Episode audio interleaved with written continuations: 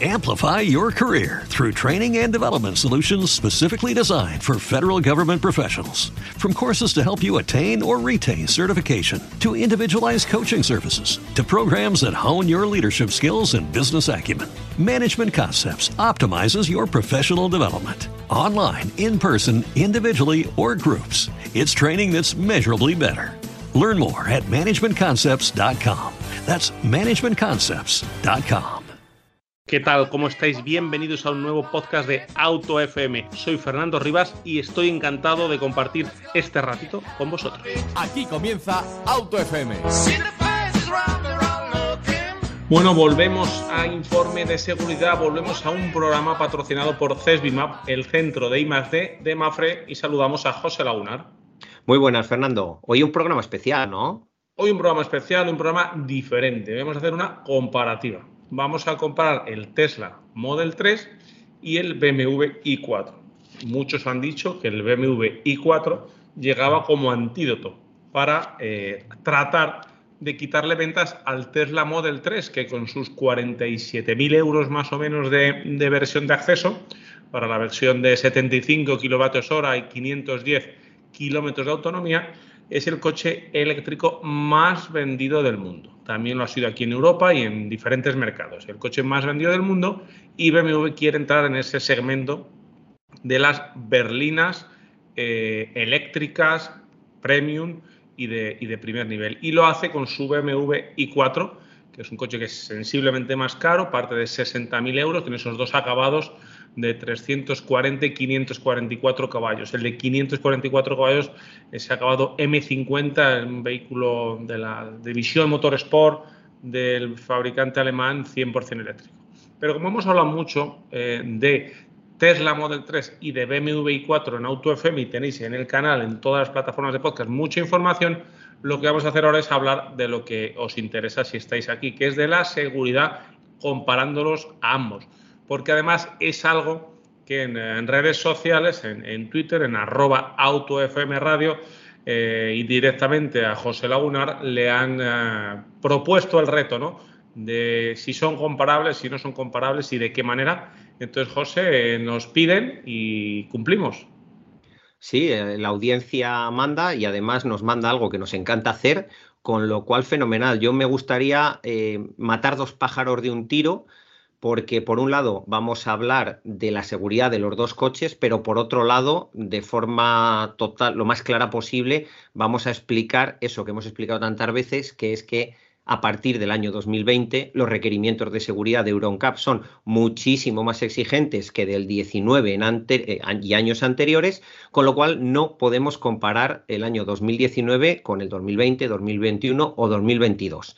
Y como nos lo han pedido muchas veces, vamos a hacer el esfuerzo de comparar algo que no se puede comparar. Pero bueno, queremos eh, daros los datos, contaros todo y vosotros hagáis vuestras conclusiones. Para, para empezar, vamos a hablar de las estrellas EuronCap que tienen cada uno de ellos. Bueno, pues el Model 3 en el año 2019 consiguió 5 estrellas EuronCap y nada, hace poquitas semanas el BMW i4 en 2022 ha conseguido 4 estrellas EuronCap. BMW 4 estrellas, Model 3 en otro año con otros requerimientos, 5 estrellas. ¿Son comparables? No son comparables, simple y llanamente porque son muchísimo menos exigentes los requerimientos del año 2019. Aquí vamos a intentar hacer un ejercicio en el que expliquemos cuánto de más severos son los ensayos que hay actualmente y cuáles de los ensayos actuales sí son realmente comparables. Pero por supuesto eso está muy por debajo de la categoría de estrellas, muy por debajo de las categorías generales, eso está en el detalle de debajo de las subcategorías. Venga, vamos a hablar primero de la seguridad ocupante adulto, pero de la valoración global. Bueno, pues aquí aparentemente gana el Tesla Model 3 porque tiene un 96% frente a un 87% de protección del BMW i4. Y digo aparentemente porque lo vamos a explicar ahora paso a paso. Venga, primer paso, impacto frontal. Impacto frontal. En el año 2019 el impacto frontal tenía un 40% de solape. El impacto golpeaba la parte del conductor solo el 40%, no llegaba justo al eje del coche. Sin embargo, desde el año 2020 en adelante, el solaper del 50%, o sea, es justo la mitad del coche. Ojo, Otra diferencia. Hasta 2019 era contra una barrera fija. A partir del 2020 es un dummy de coche, una barrera móvil, la que choca contra mm, el vehículo. Antes, antes de 2019, se medía sobre 16 puntos y ahora también se mide sobre 16 puntos. Pero ahora hay otra variable, la rigidez del chasis. Si el chasis es demasiado rígido, quitan puntos. Si el chasis, si el chasis perdón, no es rígido, lo dejan como está. Con lo cual, incluso midiendo sobre el mismo total de puntos, ahora en 2020, 21 y 22, hay una variable que, ojo, puede bajar décimas, puede bajar puntuación, pues como eh, un estudiante que ha sacado buena nota, pero da mucha guerra en clase. Pues el profesor le, baja un poquito la nota. Aquí pasa exactamente lo mismo. Con el impacto más severo, o sea, el actual, el BMW i4 tiene una puntuación de 14,3 frente al Model 3 una puntuación de 15,7. Vamos a explicar eh, paso por paso cómo son los colores de los dummies, esos criterios biomecánicos. Si hablamos del BMW, tenemos calificación buena en el pecho del acompañante. Evidentemente, en el Tesla, con un impacto más suave, también. En el BMW tenemos calificación adecuada color amarillo en el pecho del conductor. En el Tesla, con un ensayo más suave, tenemos calificación buena en el pecho del conductor. Pero insistimos, esto realmente no lo podemos comparar porque son ensayos totalmente diferentes. Si comparamos el impacto frontal con el 100% de solape, aquí sí podemos comparar. Y vemos que ante el mismo impacto el BMW tiene calificación adecuada en el pecho tanto del conductor como del pasajero trasero, y si nos vamos al Tesla Model 3, vemos que tiene un poquito mejor de seguridad en el pecho del conductor porque se mantiene en calificación buena. Así que en lo primero que hemos podido comparar, gana por un poquito el Tesla. Gana por un poquito. El Oye, siempre nos dices dónde se han ensayado los, coches, dónde se ha ensayado el, Tesla. Pues el Tesla se ha ensayado aquí en España, en el laboratorio de IDIADA, que hay en Cataluña, y los BMW en Touchman en UCA, en el laboratorio que hay en Reino Unido. En Reino Unido. Vamos entonces ahora a saltar al impacto lateral. Impacto lateral. Vamos a ver. No es que aquí el ensayo sea un poquito diferente.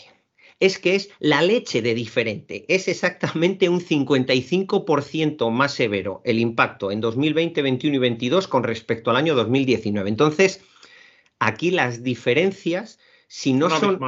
Claro, es que, es que hay muchísima diferencia. ¿Por qué? Porque ha cambiado la velocidad y ha cambiado el peso, la masa de ese dummy de coche que impacta.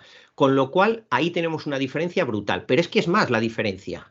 Antes, en 2019, se comparaban solo dos categorías, impacto lateral contra barrera móvil, impacto lateral contra barrera fija. Ya está. No, ahora se miden cuatro categorías. A esas dos, además, se le añade el desplazamiento del conductor y si tiene airbag central delantero y si funciona o no funciona.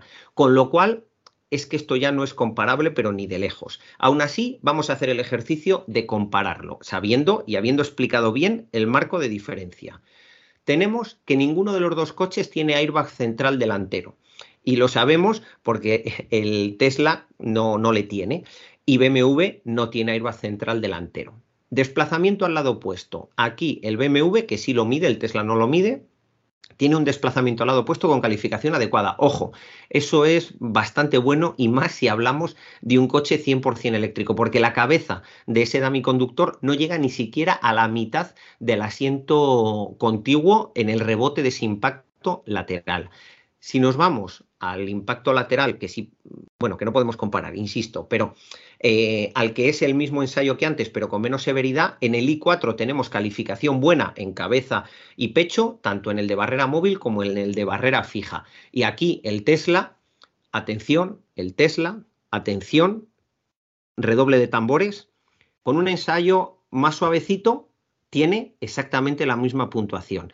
Tiene calificación buena en el pecho pero aquí hay una diferencia y además este, esta sí que la podemos comparar, porque Fernando, el ensayo contra el mástil es exactamente el mismo, el mismo, pero aquí Tesla no lo hace tan bien. Aquí Tesla tiene calificación baja en el pecho del conductor. ¿Por qué he incidido en esto y he dicho lo de redoble, etcétera? Porque Tesla es un, hace coches eh, razonablemente seguros. Euroncap se los puntúa.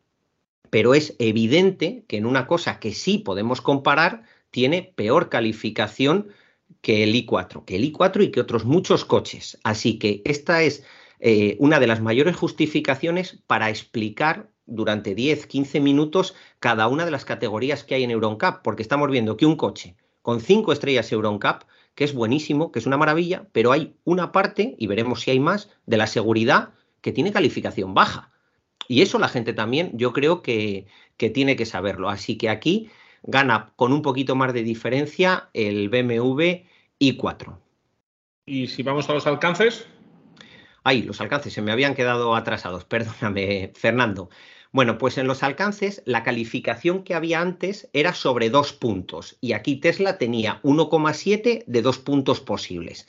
La calificación que hay actualmente es de cuatro puntos y es que aquí también gana BMW. Fija, por eso se me había olvidado, para que no me dijeran los de Tesla que soy muy de, de BMW. Es que tiene cuatro puntos de cuatro puntos posibles. Ojo, no es nada sencillo sacar la máxima puntuación en cualquiera de las categorías, pero en la, el latigazo cervical es complicado, ¿eh? ¿eh? Recordamos que esta se coge el asiento del conductor, se les desmonta del chasis del coche, se monta en un slid, se monta un damitor, uno de los dummies más sensorizados y más sofisticados que hay ahora mismo en el mercado, se hace el ensayo y se miden aceleraciones, momentos y fuerzas en cuello. Y aquí el BMW ha sacado cuatro puntos de cuatro posibles, así que otra cosita en la que gana un poquito a Tesla. Y esta también es comparable vamos a seguir con el rescate y extracción, que esto es una categoría que antes no existía y que ahora sí existe. Este BMW tiene un punto de dos posibles porque tiene hoja de rescate, tiene ICOL avanzado, pero no tiene sistema de freno multicolisión y eso le penaliza. ¿Qué es lo que puntuaba antes Euroncap en esta categoría? Pues algo que para mí no tiene mucho sentido y no tenía mucho sentido antes, que es el eh, sistema de frenado autónomo de emergencia en ciudad. ¿Eso qué tiene que ver con la seguridad ocupante adulto? Eso tendrá que ver con la seguridad general de todos los ocupantes que hay en el coche. Por eso, a partir de 2020, Euroncap lo ha recolocado y ha metido esta categoría en la categoría de hadas. En su momento, en, cuando se medía esta categoría, Tesla tenía cuatro puntos de cuatro posibles, pero es que no era natural que estuviera ahí y de hecho Euroncap la ha reposicionado en, en otro lugar. De momento, ¿quién gana de los dos? Pues en las únicas, en las cosas en las que sí son comparables, gana el i4. Ah, ¿Gana un coche con cuatro estrellas a uno de cinco? Pues justo en lo que se puede comparar, sí. Bueno, pues eh, lo vamos viendo porque este análisis nos está abriendo mucho los ojos. Y además nos está ayudando a comparar las distintas épocas de Euroncap y los distintos ensayos, que eso es muy, muy interesante. Saltamos a la seguridad infantil, José. Saltamos a la seguridad infantil y esta, aparentemente, cuando alguien abre la hoja de Euroncap en seguridad ocupante infantil, pues si mira simplemente que hay tres categorías y que están puntuadas igual en el año 2019 que en el año 2022, pues dice, pues es que es lo mismo.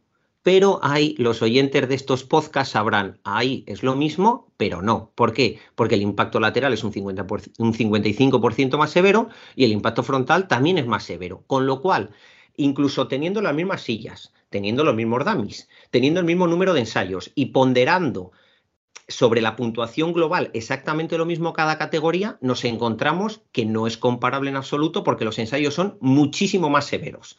Pero podemos estar tranquilos. El I4, incluso con esos ensayos mucho más severos, saca 24 puntos de 24 posibles en seguridad pasiva, que ya sabes que es mi debilidad, seguridad pasiva infantil. Y si nos vamos al Tesla, Ahí va, aquí el Tesla no tiene 24 puntos, Fernando. ¿Y qué hacemos? Cachis, en la mar. Vamos a explicar por qué. Y que no se me enfaden los seguidores de Tesla. Hago, es que me sale eh, hacer esas pequeñas ironías con esto, porque cuando he leído tantas veces que el coche más seguro del mundo es un coche que tiene elementos de seguridad pasiva con calificación baja, pues me remueve algo por dentro. Voy a explicarlo. Impacto frontal. El DAMI Q10 va en un alzador sin protección en cabeza y tiene calificación baja en el cuello. Ojo, esto no es ir en contra de Tesla. Hay muchísimos coches, incluso coches de ese mismo nivel o más, que fallan justo ahí en el cuello del Dami Q10, ¿vale? Y aquí eso le baja un poquito la nota, unas décimas, para que en vez de tener 24 puntos de 24 posibles, pues tenga 23,3. En el impacto lateral lo hace muy bien, tiene todas las calificaciones buenas, también en seguridad infantil. Y luego, en las otras calificaciones, en la de características de protección y comprobación de la instalación de los sistemas de retención infantil, en los dos vehículos tienen 7 de 13 y 12 de 12, con lo cual esa parte está exactamente igual de bien resuelta en los dos vehículos. Pero insisto, el BMW en seguridad infantil pasiva, con ensayos mucho más severos, tiene la máxima puntuación y el Tesla Model 3, con ensayos un poquito más livianos, tiene una puntuación muy buena, muy alta, pero no tiene la máxima puntuación posible. ¿Y en ambos modelos podemos poner un Maxicosi con cinturón en el asiento central trasero? El i4 permite instalar casi cualquier tipo de sistema de retención infantil sin pata y con cinturón de seguridad. El Model 3 hay algún modelo que también eh, permite instalar incluso con pata. Así que son dos coches en los que, por supuesto, leyendo las instrucciones del coche, leyendo las instrucciones de la sillita que tenemos para verificar que realmente se puede instalar ahí, sí nos va a permitir colocar a, un niño ahí. Y permíteme meter un consejito que el otro día eh, he vuelto a ver un sistema de retención infantil del grupo 0 Plus con el arco antivuelco mal puesto lo pongamos en el i4, lo pongamos en el Model 3 o lo pongamos en un Clio, me da absolutamente lo mismo. Cuando un sistema de retención infantil del grupo 0 Plus instala con cinturón de seguridad, sí o sí hay que poner el arco antivuelco en la posición que diga el fabricante, que nunca es hacia la cabeza del niño echado hacia atrás, sino siempre va a ser o hacia los pies del niño o hacia el techo del vehículo. Tomamos nota de ese consejo y ahora te preguntamos por eh, la protección para los usuarios vulnerables de la vía.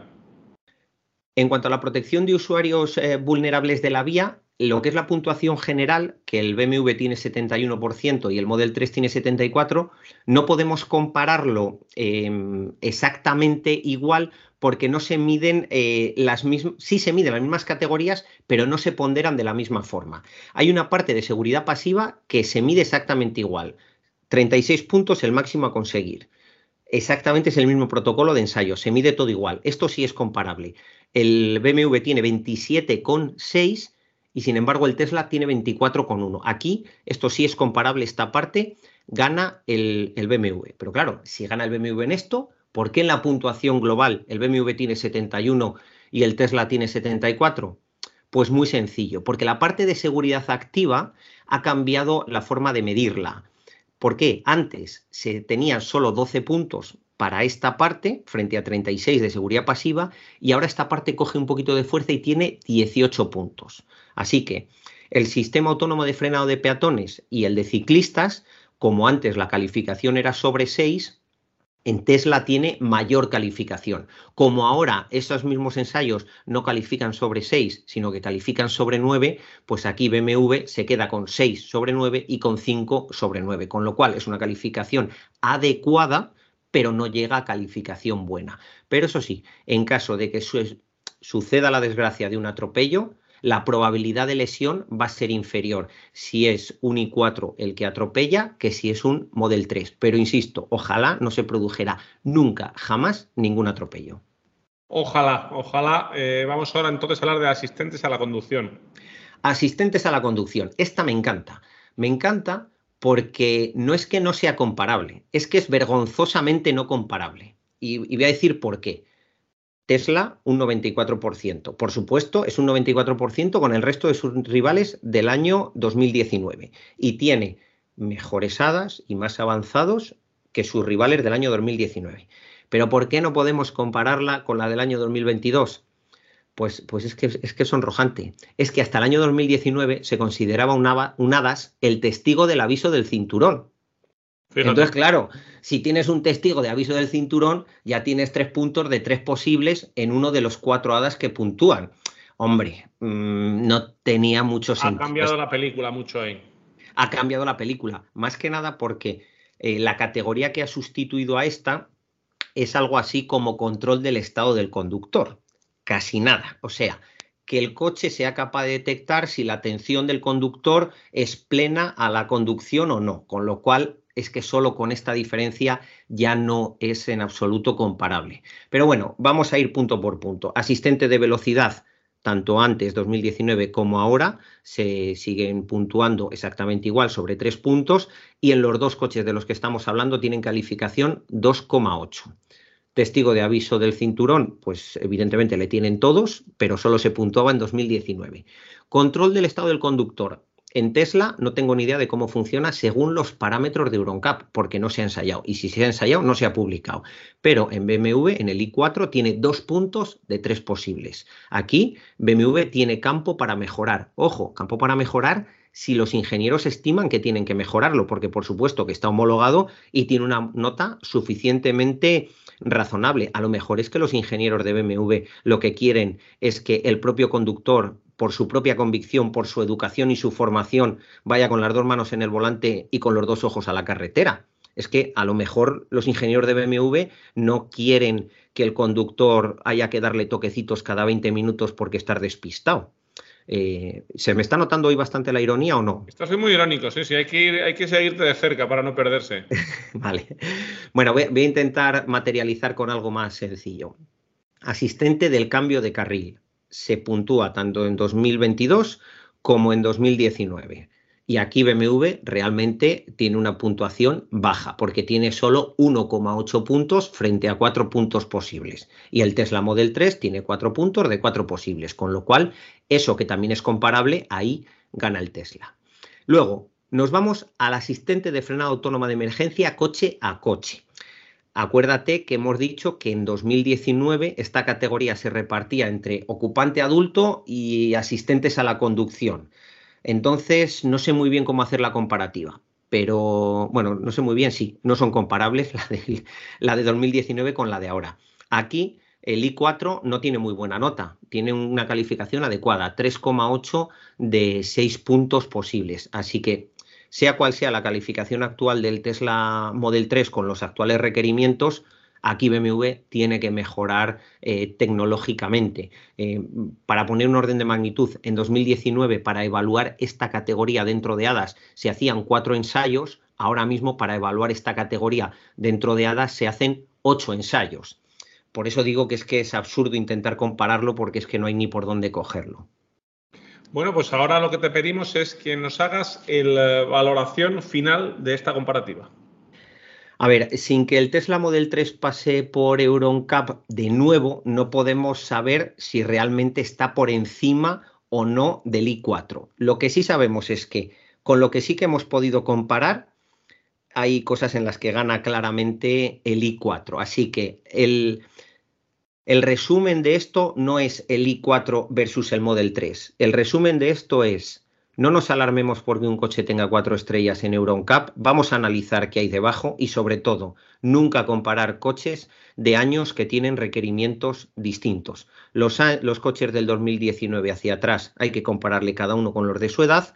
Los del año 2020, 2021 y 2022 podemos compararles. Ojo, pero no vamos a poder compararles con los del año 2023, porque en 2023 entran ya pequeños detalles que van a modificar y van a hacer todavía más exigentes los requerimientos de EuronCap.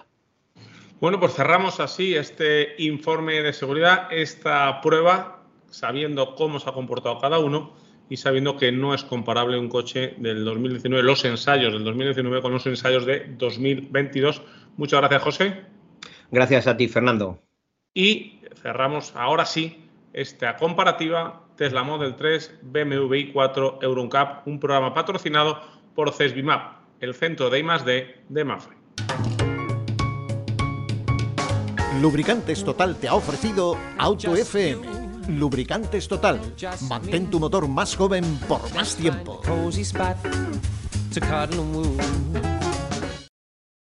Amplify your career through training and development solutions specifically designed for federal government professionals. From courses to help you attain or retain certification, to individualized coaching services, to programs that hone your leadership skills and business acumen, Management Concepts optimizes your professional development. Online, in person, individually, or groups, it's training that's measurably better.